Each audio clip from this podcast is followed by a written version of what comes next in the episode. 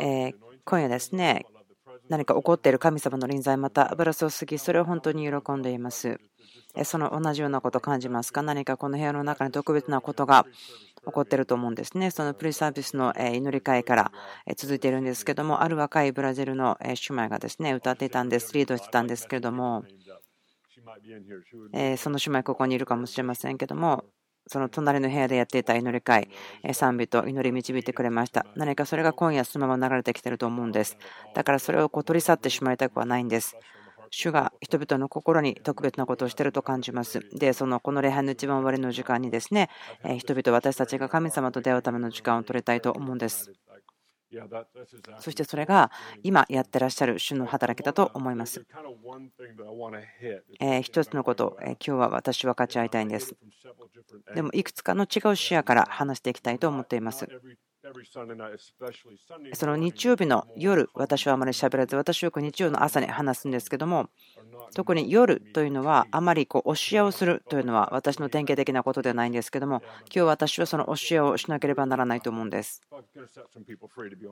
本当にこのことで人々が自由になると思っています。多くの聖書箇所を話します。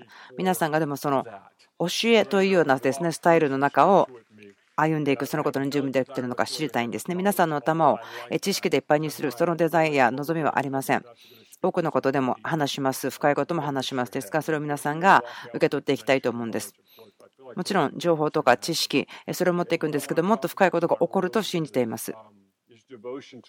主への献身という話をしましょう。主に献身している、捧げているというところです。でもいくつかの違う視野から話していきますけれども、皆さんは私の人生のストーリー知ってると思うんです。私は教会の中で育てられました。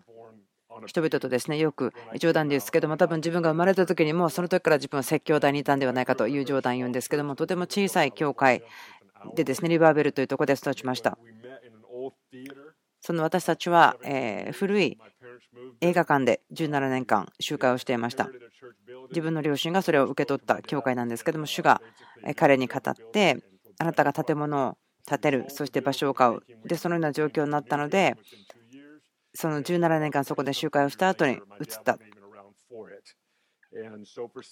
ですから自分は17年間、私たちはそのリバベルというところで、そのオールドトリニティシアターというところで集会をしていました。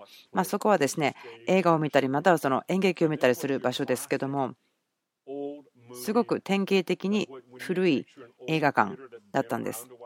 ある程度その映画館がそこに存在しているならば、その椅子をパンと叩いたらですね、埃がすごくわっと立ち上がるような、もう自分子供だったのでそれを叩いて走り回るそんなことをやめることができませんでした。またはその日曜日の朝であったとしてもその土曜日の映画からのですねそのキャンディーとかソーダとかがこぼれているような床でした。またその映画館で私たちが初めて礼拝をするような時でしたけどもマウントチャペルは今日ここで集会をします。というのがあったんですね。でもその上にはですねこう大人しか見ることができないような映画の宣伝があったようなそのようなところでした。その映画はですねすごく見たことないですけどすごく変だったと思ってますよ。自分はですねクリスチャンですからそういったものは見てませんし。驚くかもしれませんけれどもまあ、驚くか驚かないか分かりませんけども私の音楽ということに対しての一般的ではないんです。76年ぐらいから95年ぐらいまでの間は特に例えばゲームがありますよねその昔の歌を歌うそんなゲームありますけども自分は全然その歌を知らないような、なぜならば、それらのことを聞くことが許されていなかったんですね。ペトラというですねクリスチャンバンドを聞いてましたよ。あ自分だけじゃなかったんですね。他にも知ってる人がいます。ペトラにシャウトしましょう。心配しないでください。あの今のこれの話はちょっとこう内輪の話なので知らなくても大丈夫です。自分がですね昔そのレディングのホールでペテロのコンサートに行きました。ドラマの方とですね目が合って、あつながった、そう思ったような時がありました。とても素晴らしかったです。そのことを忘れることはありません。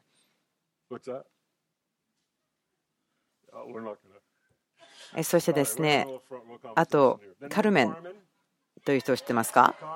カルメン。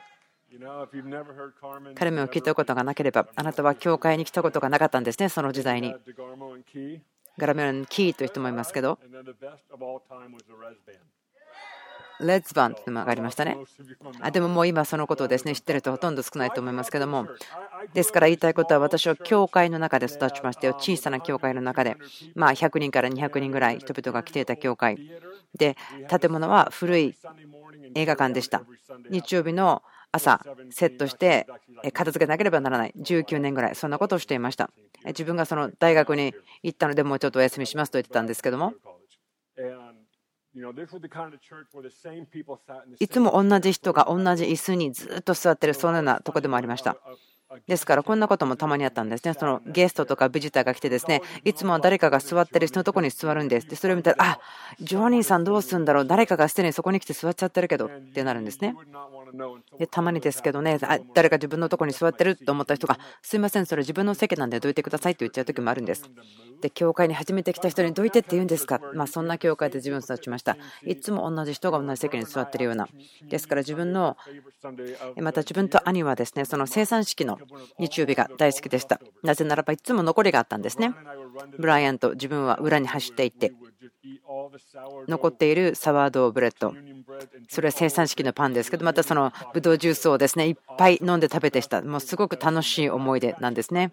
そういうような環境の中で自分たちは育ちました。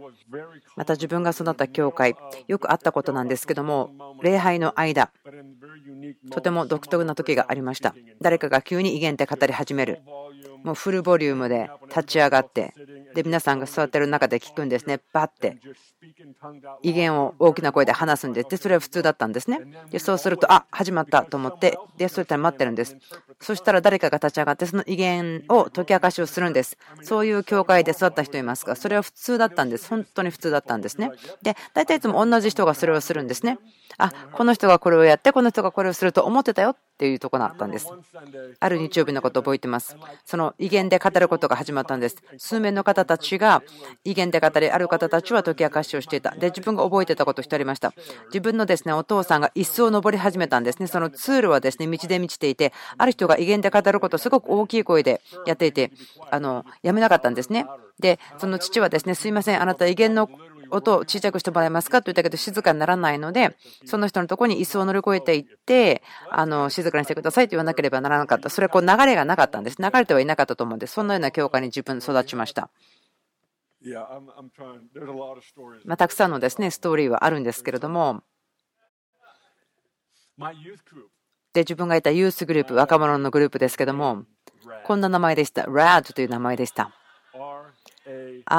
RAD というですね、名前でした。過激な人たちが危険とされるぐらいに武具をつけている。それが名前でした。自分のですね、ボブおじさんがユースパスターだったので、で、こう言うんです、自分たちに。当時、ボブさんが僕たちにしたことを今やるならば、彼は、まあ、あの警察に連れて行かれちゃうかもしれません。笑えるという話ではなくて、本当にこうだったんですよという話なんですけれども、え自分のユースパスターであったボブおじさんですけれども、そのラードという名前が好きだったんですね。その過激的に武装して危険であるという人たち。で、そのユースグループのシャツを作ったんです。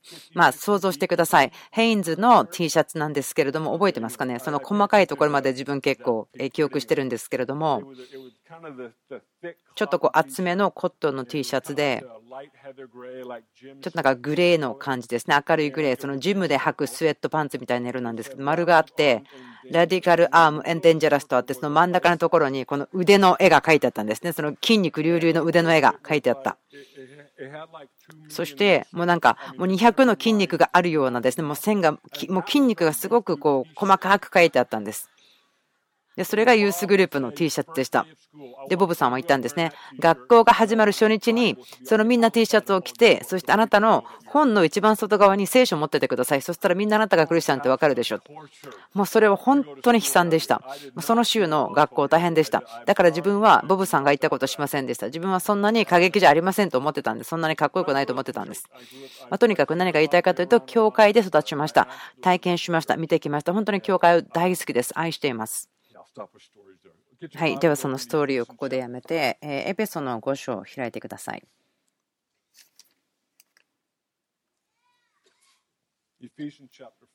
エペソの5章。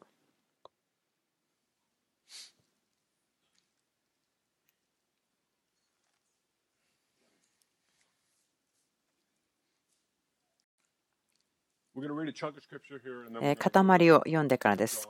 次は、えヨハネ、他のところにも行きたいですけど、22節から読みましょう。妻たちをあなた方は主に従うように自分の夫に従いなさい。なぜなら、キリストは教会の頭であって、ご自身がその体の救い主であるように、夫は妻の頭であるからです。教会がキリストに従うように、妻も全てのことによって夫に従うべきです。夫たちをキリストが教会を愛し、教会のためにご自身を捧げられたように、あなた方も自分の妻を愛しなさい。キリストがそうされたのは、御言葉により水の洗いを持って、教会を清めて聖なるものとするためであり、ご自身で趣味やシワやそういうなものを何一つない、清く傷のないものとなった栄光の教会、ご自分の前に立たせるためです。栄光の教会です。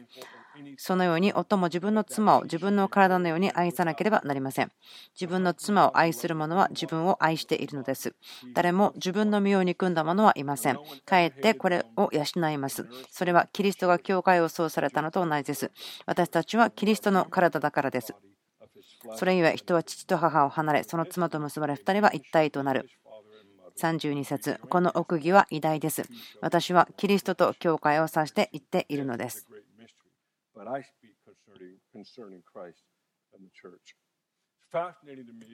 私にとってはこのことはすごく心惹かれることです。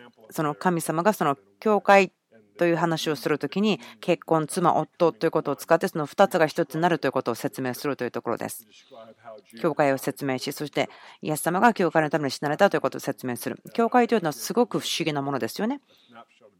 さっきですね、自分の人生の話を少ししました。もう私は教会の中で育ちましたということです。教会を私は愛しています。大好きです。教会というのは私は濃いでしょう。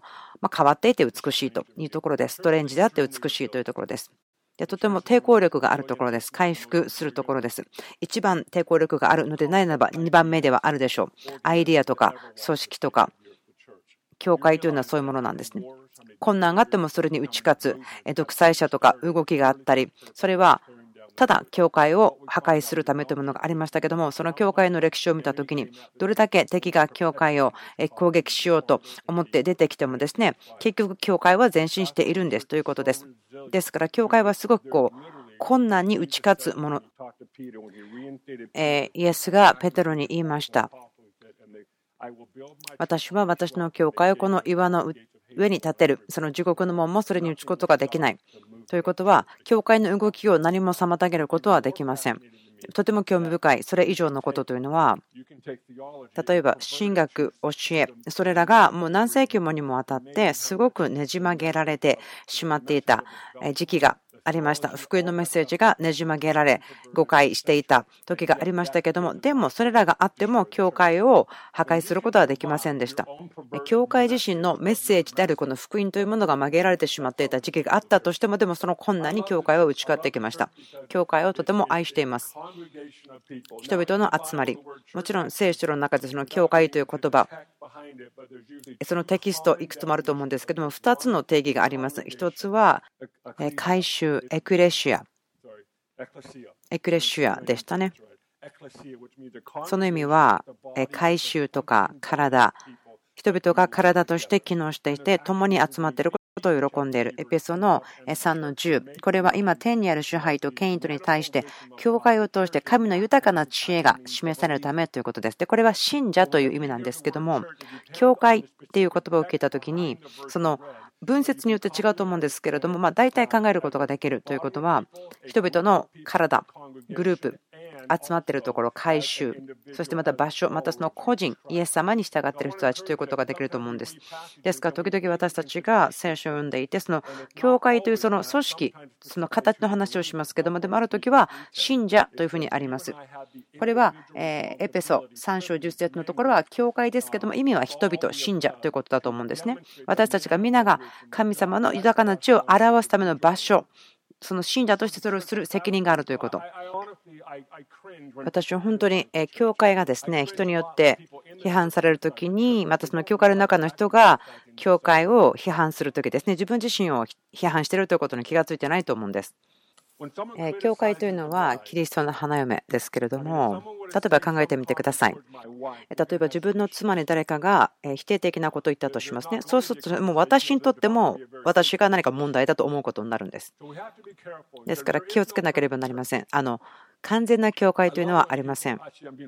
ある人たちは完全な教会、パーフェクトチャーチを探して、いろんなところに行く方たちいると思うんです。でもそのようなものはないんです。私のチャレンジですけども、あなたがもし完全な教会というのを探していて、もしかしたらベテル教会にま1年とかですね、1ヶ月とかいるかもしれませんけど、完全な教会なんてありません。ですから、ないものを求めることはできないですね。その価値の話とかですね、説明の話とか、予言的とかそういうことではありませんけども、教会は素晴らしいですよ、美しいです。でもあなたが完全な教会を自分が見る方法で探そうとする。でも、もしそんなものが存在するとすれば、とても偽物だと思うんです。本当の教会、生きてる教会、動いている教会というのは、やはりぐちゃぐちゃっとしたことがあるんです。え何年も前でしたけども、自分はユースパスターということをしてました。そのリニューアルというですね、ことが始まった時でした。本当に、え驚くような時でした。え94年から5年か10年の間ですけども、私たちが教会に行きますけれども、何が起こるかが予測できなかった。その時に礼拝を導いている人であっても、どのようなことになるのか分からなかった。ですから、夜の11時、朝の1時まで、2時まで教会にいて帰らないことは普通であった。神の霊がとても強く部屋を満たしていた。まそこにいる全ての人はもう神様につかまれてしまうような状況。とても興味深い時でした。素晴らしい年でした。教会はもう驚くような状況の中を過ぎました。そしてセレ様の油注ぎを受けました。教会は素晴らしいものですよということをチャレンジしたいんです。そして神によってデザインされました。そして神様が考えていることですから、あなたが教会を批判するとき気をつけなさい。サボタージュするときに気をつけなさい。神様がデザインしてますから、歴史がそれを見せています。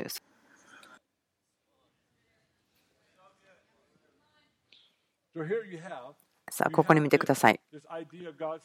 神様が言っていることがありますね。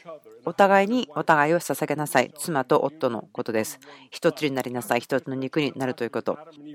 アダムとエヴァは最初に一つに作られましたけども、また次に話され結婚で一つになったようなんです。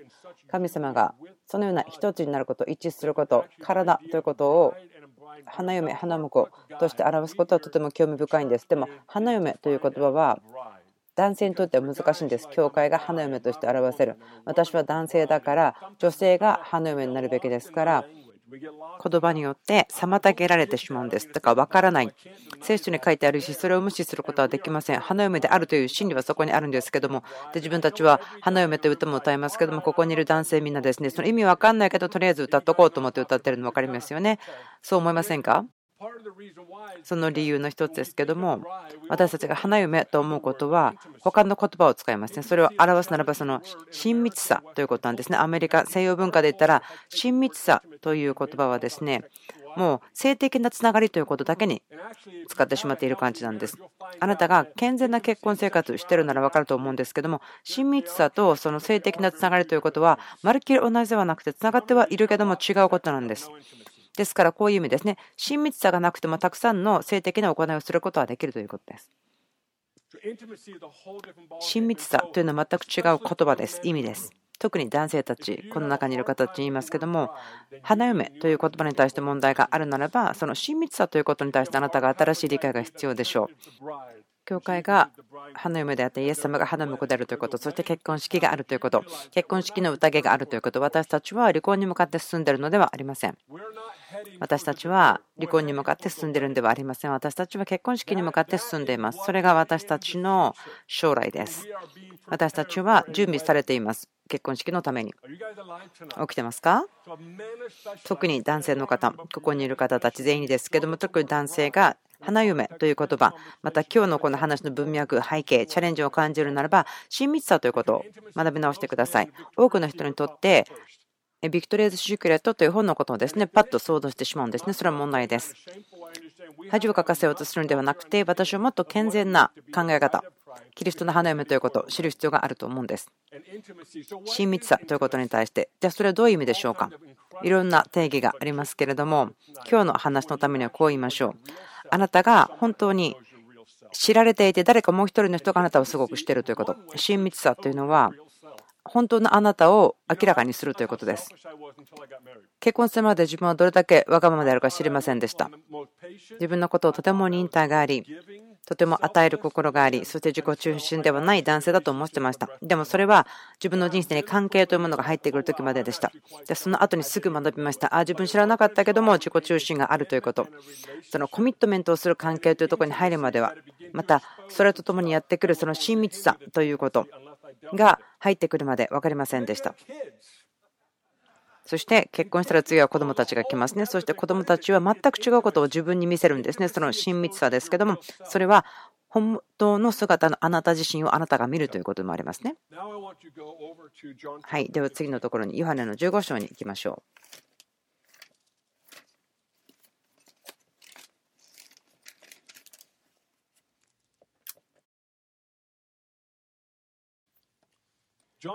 ヨハネの15章ですけれども、この箇所は私にとって、ま一番大好きというかですね、とても楽しい最近の読んでるとこなんですけども、いろんなところ、他のところ読んでいても、何かここにいつも戻ってきてしまう。他の聖書箇所を読んでいても何かここに帰ってくる。そのようなえヨハネ15章なんですけども、まあ、大体14章から始まるかなとも思っているんです。そういう理由に対しては、皆さんを励ましますけども、ヨハネを読んでみてください。一つのストーリーとして、一つのこう流れとして、その何章とか何節というので切らないでずっと読んでみてください。一つのまストーリーとして読んでみてください。そしてヨハネの14章あたりからですけれども、イエス様の言葉が変わり始めるんです。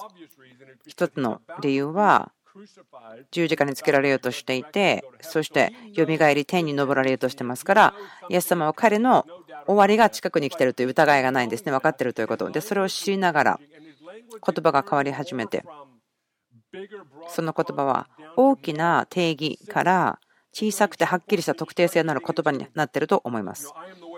私が道であり、命であり、命である。私を通してでなければ父のもとに行くことはできませんとか。とても特定のあることをですね語っていると思うんです。ヨハネの15章、そして1から14ぐらいのところでですね読むと分かると思うんですけども、ブドウ畑、ブドウ畑の世話をするものとかっていうですね話がありますけれども、私がそのところが好きな理由、このところまでというのは、イエス様はえ例え話とかいろいろ使っていますけれども、親密、繊細であるけれども、でもそのブドウ畑、ブドウ畑の農夫というのは一番イエス様にとって近いものだったと思うんですね。そのブドウ畑の世話をするものというところ。そのブドウ畑を持っている人はですね、いつもブドウ畑の世話をしています。ここから数時間離れたところにナパバリーというですね、ワインのエリアがあります。とてもその中をドライブしてですね、ブドウ畑、もちろん運転しながら見るの好きなんですけれども、ラインを見るのがとても好きなんです。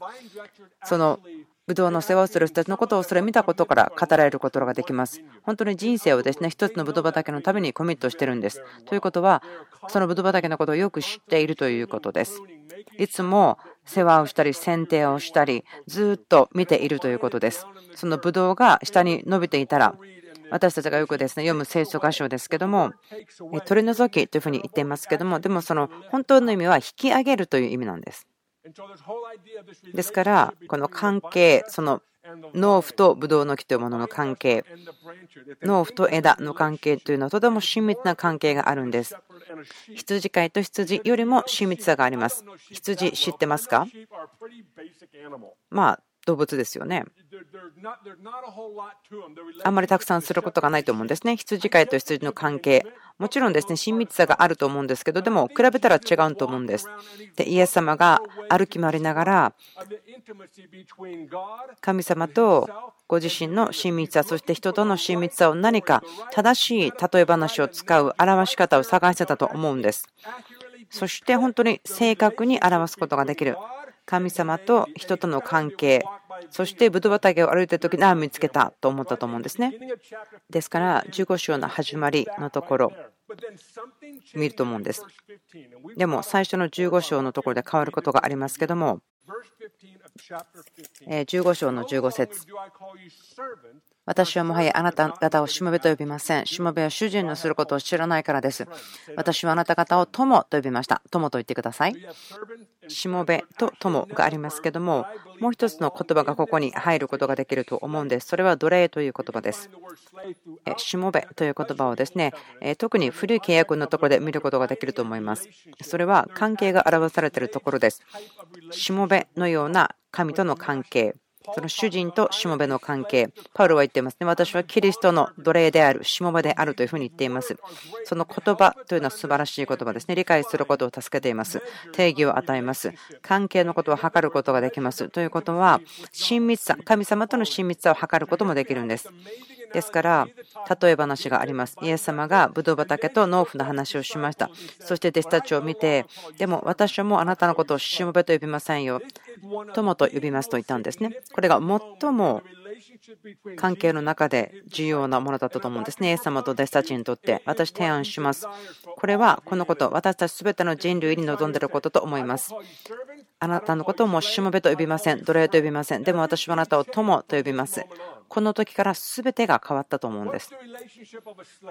奴隷と主人の関係とは何でしょうか？奴隷、主人というのはあなたが主人を持っている奴隷ならば、意思はありません、選択もありませんし、その主人との関係というつながりもありません。とてももう一方通行的な関係です。会話ありません。主人に対して何をしたいとか何を思ってるとか言わないんです。ただ言われたことをするだけなんです。多くの場合は奴隷というものは主人から切り離されています。例えば住居環境とか会話とか全てのことにおいて大きな距離が開いています。その奴隷と主人。そしてしもべとありますけども少し違いますね。しもべというのは、え主人がですね時に家の中にちょっとつながった部屋があってそこにしもべが住むということ。奴隷というのはですね全く主人の近くには住みません。でもしもべというのはちょっと主人のいる家の端っことか片隅とかに住んでいる。しもべというのは少しではあるかもしれないけども主人の言ってることを聞くことができる。ある夜、そのしもべがお休みだったら、自分が住んでいるその主人の家の端っこのところにいたら、マスターが誰か他の人と話している会話が聞こえるかもしれません。でも、奴隷は全くそんなことをですね聞くことがありません。しもべに選択とか自分の意思があるとかそういうわけではないんですけれども、でも、しもべというのは聞くためのアクセスはあります。そして見ることもできるかもしれません。主人が何を考えたり、どのようにしているかということを見ることできるかもしれません。でも、またそこから友となるなら全く違うんです。友であるならば、あなたはその主人のインナーサークルの中に入るんですね。こう内側のつながりに入っていくんです。そして関係は一方通行ではなくて、両方の通行になります。そしてまた興味深いんですけれども、そのギリシャ語の文法ですけれども、比喩的なんですね、言葉として。ですから、例え話が本当に福音書にいっぱいいっぱい出てきますね。そのギリシャ語の言葉の文化というのは隠されているんです。意味があるんですけども、あなたがそれを見つけなければならない。だからイエス様は例え話とか物語で教えました。私たちと思いますよね。イエス様の関係というのは、どうやってこうフレーズしたらいいか分からないんですけども、隠しているわけではなくて、まだそんなにこう近い友情がなかったからだと思うんですけども、この説明が完全ではないと思うんですけども、関係ということの中にも比喩的なものがあったんですね。例え的な隠されているものがありました。ですから、あなたと私、そしてこの聖書の中の人たちはそれを見つけ出すということにイエス様は任せていたんですね。弟子になってイエス様を3年間従った。今そこでイエス様の人生の最後にいる。この弟子たちは3年間イエス様に従ってきました。その時に考えてみてください。もう少ししたら私たち読みますけれども、このとこであってもイエス様がまだ何を話しているのかちょっとわからない。弟子たちは互いに言うんですよね。今イエス様が言ったのどんなことだったのとか言っています。3年間従ってきて、そしてまだ本当にこの人がそうなのかどうかわからない。しかし3年ぐらいも付き従っていると見たらそこには献身しているという心があります。忠実な心、忠誠心があります。ペテロは言いましたね。あなたが言ったこと全然分かりませんですけれども、いつもあなたが語るときに命を感じましたからそれでいいと思います。ポイントはあなたが言ってることの意味は分からないんですけどということですね。ここでもそのことが起こっています。そしてイエス様はやっと口を開き、こういうことを言うんです。とても素晴らしい関係のことを話してくれます。ブドウ畑と農夫、その後イエス様にですね、あなたはもうしもべではない私の友であるというふうにですね、その時からそのギリシャ語の表現ですけど、変わるんですね。人の4章で見つけることができる、その弟子たちが大胆さのために祈った言葉、その言葉を使っているんですけれども、自分その発音がちゃんとできないんですけど、一番前の席にいるですね、ジェラルさんが直してくれると思うんですけど、ペルシアという言葉、頑張ったと思いますけども、その時からですね、ギリシャ語の話す文化から大胆で真理で単純な言葉に変わる。その後には例えとか、それのもので隠れていないんです。比喩でもないんです。ただ、まっすぐに語っている。ですから、ヨハネの16章を開けてください。25節これらのことを私はあなた方に例えで話しました。もはや例えでは話さないで、父についてはっきりと告げる時が来ます。その日にはあなた方は私と何によって求めるのです。私はあなた方に代わって父に願ったよとは言いません。それはあなたが私を愛し、また私を神から出てきたものと信じたので父ご自身があなた方を愛しておられるからです。私は父から出て世に来ました。もう一度私は世を去って父の身元に行きます。弟子たちは言った。ああ、今あなたははっきりとお話になって何一つ例え話はなさいません。私たちがそれを理解するのは難しいんですけれども、英語の言葉というのは、そのような変化が起こるということはないと思うんですね。十分ではないんです。イエス様が例え話で喋ったということを今からシンプルに変わりますよというふうに変わることはできないんです。わからないんです。でも弟子たちは今分かりましたというふうに言いました。目が引き上げられたのか、ベールが取り去られたのか。でも自分は信じますね。イエス様は気がついたんです。あ、彼らは自分の友であるということ。ですから、その例え話で話すことをやめたんですね。はっきり喋ったということ。3年間あなたはイエス様に付き従い、いろいろなところに行き、でも何を話しているのか分からないけど、イエス様を好き、そして何か命がある、溢れているここには、彼が話していることを理解するのは分からない。ということは、もし Facebook とかがあったら、こうなっていると思うんですね。ここでは何が起こっているか分からないけど、というですねタイトルがついているかもしれません。そしてあなたの奥さんがこういうかもしれません。どうしてお家に帰ってこないの？でも、いや、まだ帰らない、分からないんだよ。なぜか命がここにしかないように感じるんだと思うかもしれません。そしてある時に、ああ、分かったというふうに弟子たちは変わりました。31節イエス様が答えるんですね。イエスは彼らに答えられた。あなた方は今信じているんですか ?3 年ですね。3年。この弟子たちはイエス様に献身して付き従ってきました。3年間。ここから皆さんに今日受け取ってほしいことがあります。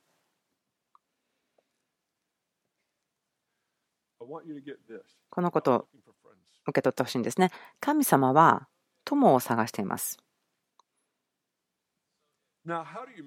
どうやって測りますか？今答えられませんけれども、とても複雑なことでもあると思うんです。自分は友か、奴隷か、しもべか、今そのことを考えているかもしれませんけれども、自分が混乱していたのででしょう。なぜならば、このような自分が理解できない言葉で話していたからか、そう思うかもしれません。神様は献身ということを見てるんだと思うんです。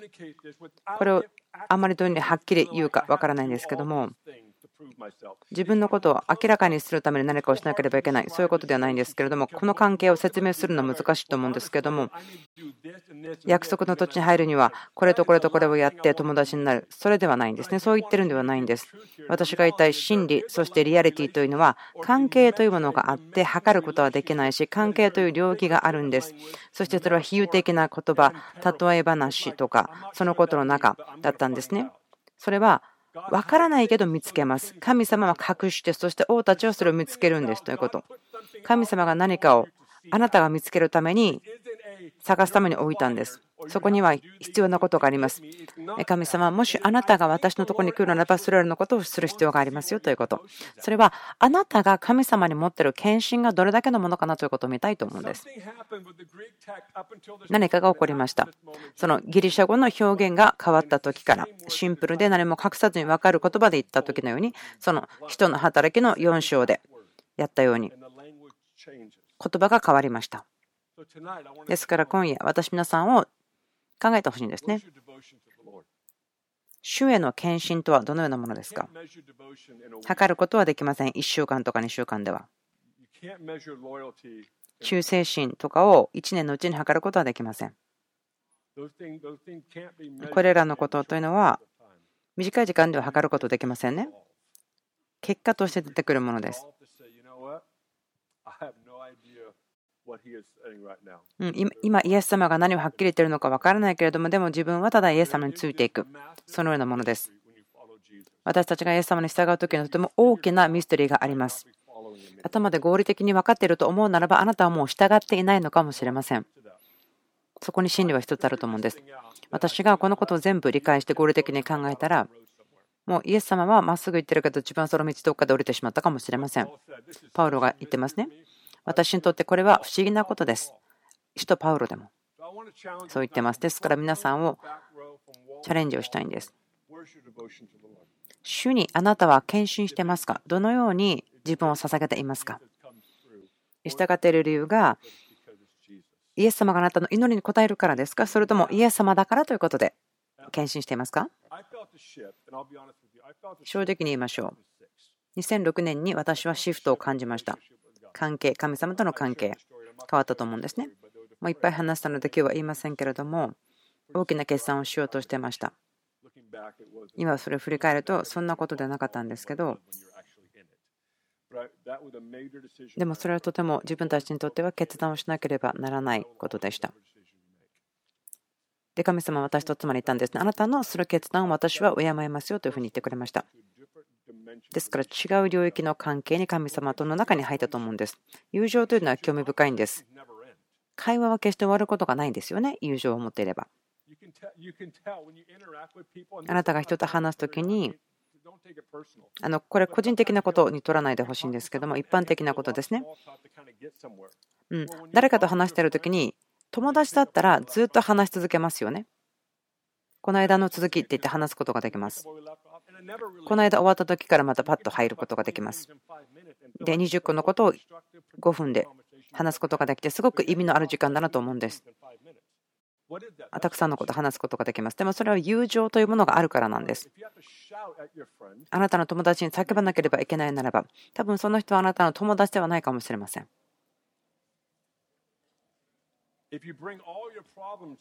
あなたの問題を全部友達に持っていて、これを直さなければいけないというならば、その関係は一体どういうものなんでしょうか？例えば、ある人が私のところにやってきて、あ、自分すごくあなたの友達になりたいですけど、と言ったらちょっと変な感じですよね。そんなことありましたか？ちょっと不自然ですよね。どうやって友達になるんでしたっけ？と思っちゃうんですよ。自分の友達というのはそのようにして始まりませんでした。じゃあその友達になりたいんですと言われたらですね、その後なんて答えていいか分かりませんよね。ちょっとこう、あの不自然な感じしますね。考えてみてください。あなたが今いる友達という人たち、どのようにして始まりましたか？その自然に始まるものですよね。なんか瞬間に友達になったということはないんですね。まあ、それらの時もありましょう。でも、大体ですね、いつ始まったんだっけとか覚えてないことがあるんですよね。何か自然に起こる友情の美しいところ。起こるということもありますね。あなたが強制することできないし、またあなたが無理やりに通すこともできないし、怒るとか、意図的にもちろんするものですけど、自然ではあるんです。神様との友情ということをちょっと見る必要がある人もいるでしょう。その批判しているわけではありません。でもちょっと考えてほしいんです。例えば友達と言いながら、あなたと話すときにはいつも問題の話しかしない人がいたらどうしますか？例えばいつもそんなことが6ヶ月、12ヶ月、1年間とか長く続いたらですね、その人を避けようとしますよね。別に神様はあなたを避けてるというわけではないと思うんですね。許してくれていますけども、分かりますか？ちょっと静かになってしまってしまいましたね。批判しているわけではありません。何かをちょっと今夜示したいと思っているんです。神様と私たちの関係の領域というのは何かあると思います。私の言葉では、まあ、普通ではないというふうにしましょうか。信じられないほどのもの。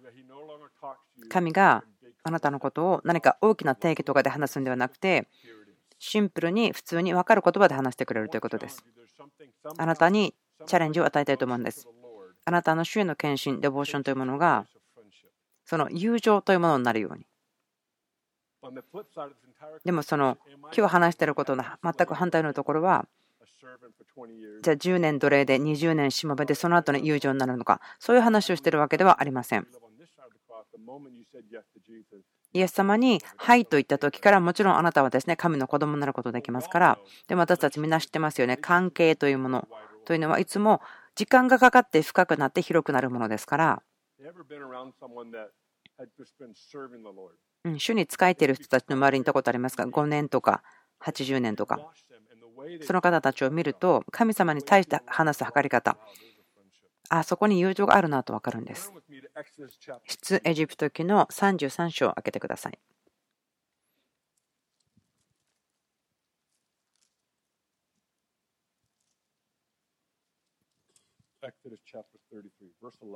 33章11節主は人が自分の友と語るように顔と顔とを合わせてモーセに語られた。人が自分の友に語るように顔と顔を合わせてモーセに語られたとあります。民数記の12章。少し重い話ですけれども。民数記12章の1。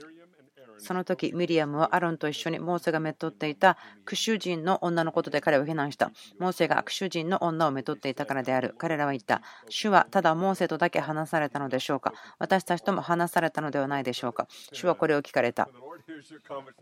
主がこれを聞かれたということですよね。さて、モーセという人は地上の誰にも勝って非常に謙遜であった。そこで主は突然モーセとアロンとミリアムにあなた方3人は会見の天幕のところへ出よと言われたので彼ら3人は出ていった。もうこういう時にですね、アロンとミリアムになりたくないと思う人いますよね。ああ、よかった、私じゃなかったと皆さん思ってるかもしれません。5節主は雲の柱の中にあって降りてこられ、天幕の入り口に立って、アランとミリアムを呼ばれた。2人が出ていくと仰せられた。私の言葉を聞け。もしあなた方の1人が預言者であるなら、主である私は夢の中でそのものに私を知らせ、夢の中でそのものに語る。7節しかし私のしもべ、モーセとはそうではない。彼は私の前科を通じて忠実なものである。彼とは私は口と口で語り、明らかに語って謎で話すことはしない。ですから、そのギリシャ語のテキストのとこですけども、まあ、アイデアですね。ここはギリシャ語ではないと思うんですけども、そのヨハネの14とか、その前後で変わるところの話ですけども、たとえ比喩なところから、はっきりした分かる言葉遣いというところですね。ここにそのエコーがあると思うんです。謎で話すことはしないと書いてありますね。明らかに語って謎で話すことはしないと書いてあるんです。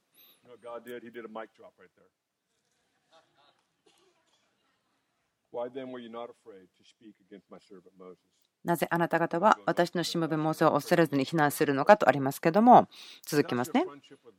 神様の友情ということ。神様が例え話や謎とかで話すことをしないということ、隠された意味ではなくて、はっきり明らかに話をしてくれるということ。主とあなたとの関係、友情をチャレンジしたいんですね。どのように見えるものでしょうか？一方通行でしょうか？それとも双方からつながっているものでしょうか？2006年、自分が神様との体験があった時に祈りの言葉がすごく変わりました。神様がですね私の祈りをある極端から反対の極端に移さなければならなくてで今はその間にいるんです。時々神様はあなたを一つの極端からその一つの極端を取り去るために反対の極端に置く必要があると思うんですね。まあ、でもですねあなたがそれは自然にする方法ではないと思うんですけれどもそのそして時間が過ぎますけれども、その真ん中につくんですね。その真ん中に来るということではなくて、友情、人の友情というので、その両方の極端にどちらでも行くことができるということになると思うんです。わかりますか？そのレベルというような言い方はしたくないんですね。なんかそのビデオゲームとかそのレベルと思ってしまうんで、今レベル3にいるから今度もっとやったら10ぐらい上がるとかそういうものではないんですね。文化の中でレベルという言葉そういうのを使うので私はそういう意味ではなくって違う受験とか違う領域の関係に入っているというふうに言いたいんです。年を取ると良くなるという言葉があるんですけども私と妻の関係今ですね19年結婚して経ってお祝いしてるんですけども結婚した時よりも私は彼女を愛しています。そしてこれから先がもっと良いものになると期待しています。もっと深く広く全てのレベルにおいて。そしてそれは年を一緒に過ごすとともに良くなるんですね。それは関係ということで、その年とともに良くなる。パウルは言っています。パウルはガラテヤの4章16、18ぐらいのところで言ってるんですけども、こう言ってます。キリストがあなたの中で作られるように。ですから、そのアイデアはですね、エペソ書のところに戻りますけども、パウルは男性と女性が結婚した時に一つの体になる、人肉になるということ。霊的な考えで言ったんですけど、あなたはキリストと一つになるということです。教会共にキリストと一つになるということ。その一つであるということ。そこに領域があります。深さがあります。広さがあります。神様との関係というものがあります。ですから皆さんをチャレンジしたいんです。主に向けて献身する。弟子たちも主に向けてついていた。でも何を言ってるのか分からなかったんですよね、弟子たちには。本当に多くの時、イエス様が何かをやって、で、弟子たちは何を話してるんだろう。サマリアの井戸の女の話ですけども、イエス様はこう言いますよね。弟子たちが食べ物を買いに待ちに行っている時にサマリアの女性がやってきて、イエス様は知識の言葉でまるでメールを読んでいるように語り予言し、彼女は救われ、町に行き走って、そして弟子たちが帰ってきて、イエス様はこう言うんですね。自分も食事をした。自分の誠の食べ物というのは父の働きをすることから来ると言って弟子たちはイエス様誰かあなたにご飯おにぎり買ってきたんですか？私たち知らないだけですか？そのようなことが福音書の中でたくさん見ることができますが変わったんです。ですから考えてみましょう。何がその変化をもたらしたんでしょうか。ヨハネの14章。少しヒントがあると思うんですね。まだ皆さん起きてますか？大丈夫ですか？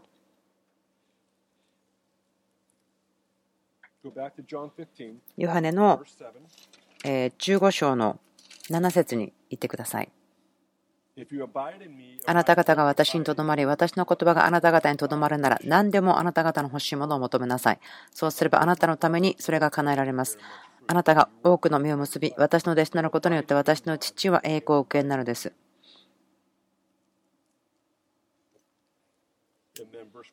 14節私があなた方に命じることをあなた方が行うならあなた方は私の友です。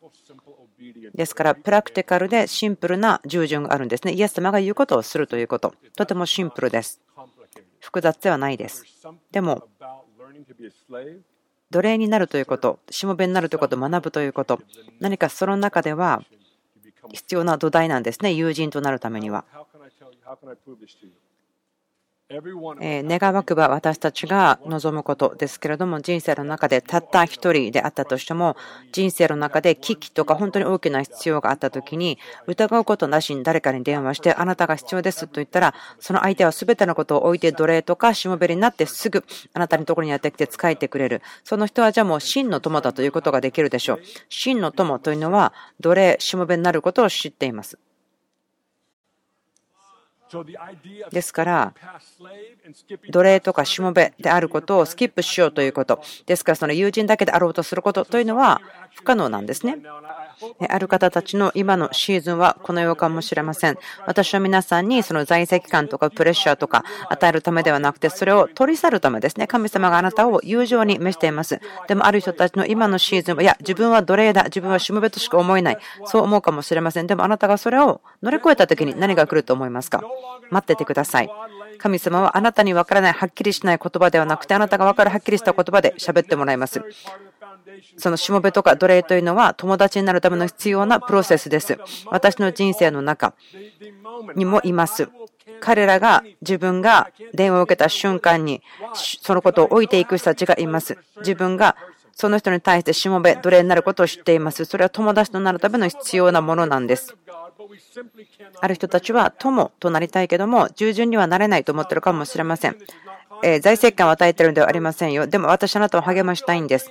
あ自分それ言われてることをする気がしません。だからあなたは可能性としてノーと言ってるのかもしれません。何かがあるんです。なぜあなたが働かないの？っていうこと。私はソーキングして休むのが好きなんです。自分はただ床に寝っ転がって何もしたくない。そう思うかもしれません。でもイエス様はヨハネではっきり言いましたよね。私は父の働きをすると言いました。何かをすると言っていますね。そのように感じないけども、でもやってください。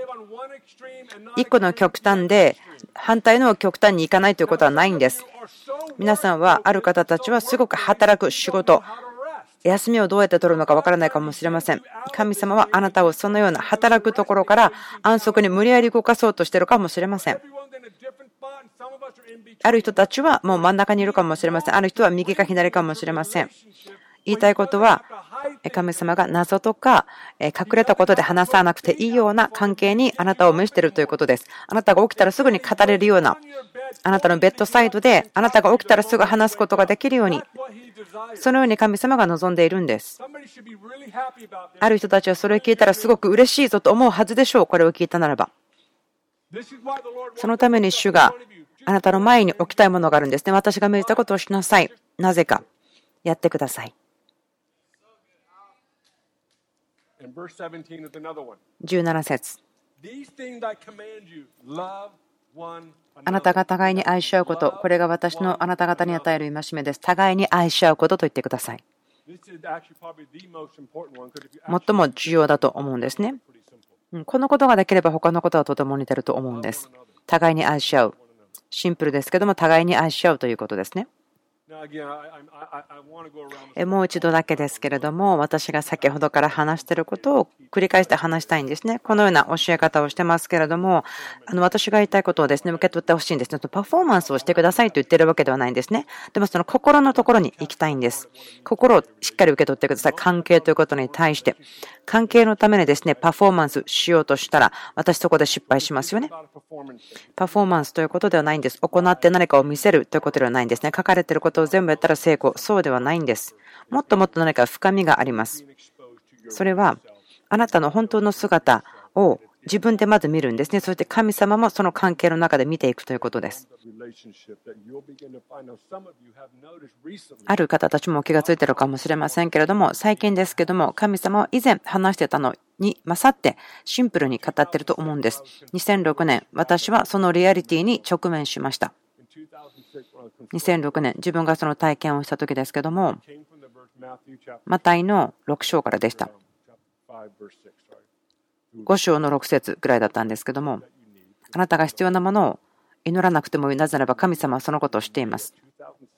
2006年5月、ここから4分のところに住んでいましたけども、11時16分です。このところ読んでた時に、知らなかったんですけども、自分にとってものすごく重要な神様との出会いになると思ってませんでした。でもそれを振り返ると、自分の人生にすごくはっきりと印をつけました。その時に自分が右に曲がって全然違う道に進んでいた、そのようなものです。そのような体験でした。その時に気がつかされたことは、その時までの自分の関係、会話、友情、神様のものというのは、自分が必要なものを与えてもらうというところが土台でした。そのあなたが必要なものを祈らない。と言ってその御言葉を読んだ時に自分考えたんです。あ、じゃあ何週間か自分の必要を祈らないということにしましょうとやってみたんです。自分が必要なものを神様に祈らないということをやってみようと思った。最初の7日間、何も言うことがありませんでした。自分の祈りの生活というのは本当に何もなかったんです。なぜならば祈りというのは99%は自分の必要なものを神様に話してたんです。だから、いつも神様に自分の必要だけを持ってきてたんですね。その関係ということの重要さを知らなかったんです。では、あなたのプレイヤーライフはどう変わりましたか？と聞きますけども、正直に言うと、友情に変わりました。何か自分が神様に叫んだりとか喋ったりするということではなくて友情になりました。自分の人生の瞬間というか、もちろん神様に向かって叫んだり話したりしてるのか、でもその土台というのは関係です。その必要がある、必死してるということがすごく 教えられすぎたと思うんですね。キリストの体で必死であるならば、必死であるならば、神様が現れる。そこに真理はありますけれども、でもいつもそこばかりに行かないでください。そのような時もあります。本当に必死にならなければならないということを本当に心から信じますよ。別にそこに問題はありません。でも、でもその全体像を考えた時に、あなたの神様との関係が必死であるならば、なんか一方通行だと思うんですね。そのあなたは長い間、奴隷とかしもべでいたと思うんです。大丈夫ですか？皆さんまだ聞いてますか？とても重要なんです。私たちがこのことを理解すること。もし今あなたのシーズンが神様に叫び求めているというならば、私あなたにチャレンジしたいです。少し戻って、神様に話してみてください。必要がない時に、そしてそこで何が起こるか見てみてください。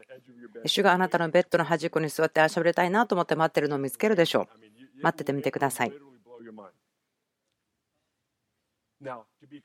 えクリアにしますけども、ルカの18、1から8ですけれども、今日聖書多いんですけども、ルカの18、1から8ですけれども、裁判官と未亡人がいますね。その裁判官に叫び求めたとあります。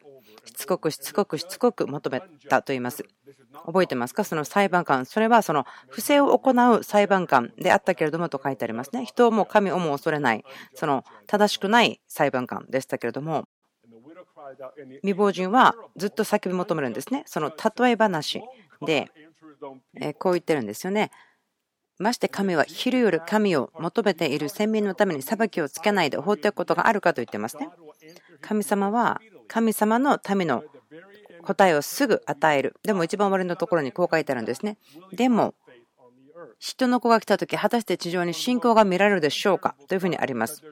ここはとても興味深いんですね。ここに2つの真理があります。ユダヤ人の考え方。うん、2つの真理があっても1つが間違いというわけではない。私たちの文脈においては、これが真理、あれも真理ということは、最初の一つが間違っている、そういうふうに思ってしまうんです。でも、ユダヤ人の考え方では、真理を愛するがゆえに、そうとしか言えないんですけども、その真理に対するその領域と言いましょうか。あなたが私のために叫び求めるならば、そのドアを叩き続けるならば、叩き続けるならば、私はあなたに答えよう。なぜならば、私は良いお父さんであるから。私は自分の子供に答える。私の子供、私の娘が私に求めた瞬間、私、いや、今日じゃないよとは言わない。私、子供が泣いている時に答えたくなるんです。それが真理です。神様はいつもあなたの叫び求めに答えます。2人ですか？はい、2人手を挙げましたね。でも、ルカの18の8が言ったように、でも、人の子が戻ってきた時に、果たして地上に信仰が見られるでしょうか？主が地上に戻ってきて花嫁を迎えに来た時に何を見つけますか？花嫁、教会、いつも叫び求めているものか、または花嫁は天の領域に立ち、エペソの2章で語られていますけれども、パウロは言ってますね。天の領域に来なさいと言っています。そしてその場所、立ち位置に立って、あなたは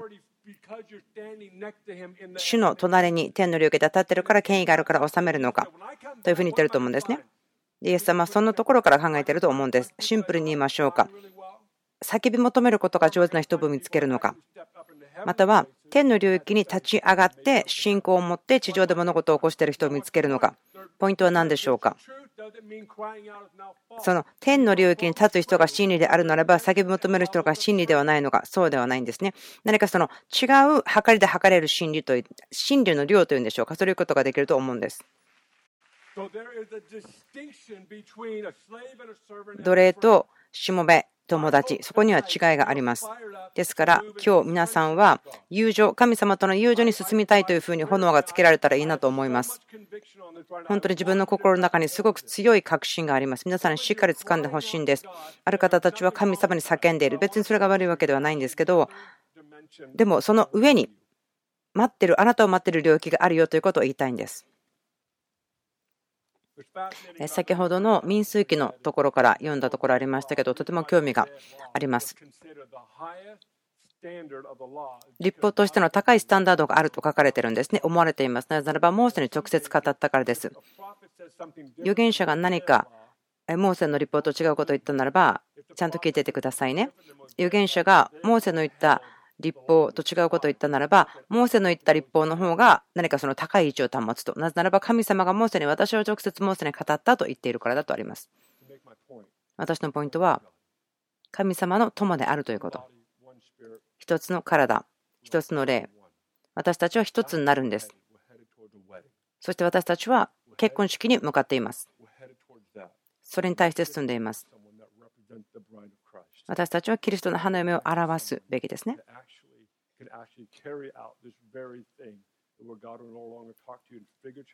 神様がもう私たちに対して謎や例えで話すんではなくて分かりやすくしゃべるということを私たちが持っていくべきなんです。祈ります。今日ここで語られたことの中心となることを人々が受け取ることができますように、このメッセージにあるその霊的なことが伝えられていますように、今日ここにいる方たち一人一人がエンカウンター、そして打ち破りが今夜ありますように。この部屋にいる人一人一人がこのリアリティ私は奴隷であったけれどもということに対して気がつきますようにその友情のための土台としてそこに建てられたものしもべ奴隷として使えること。そしてそこから一方的な関係ではなくて相互関係の関係の中友情の中というその領域の中に首都の友情の中にまたその親密さの中に入っていくことができますように祈ります。みんなの心が神様の愛が本当に明らかにされますように。キリストの体を表すものとして。キリストの体地上にいっぱいいますけどその一部として本当に祈ります。私たちが結婚式に対して動いているということ。離婚に向かっているのではなくて結婚式に対して向かっているということ。キリストの体というのは本当に困難に打ち勝つものです。祈ります。気がつきますように私たちがその教会という素晴らしいものの一部であって同じ霊、同じ体持っているということ。え周りの方に手を置いてください。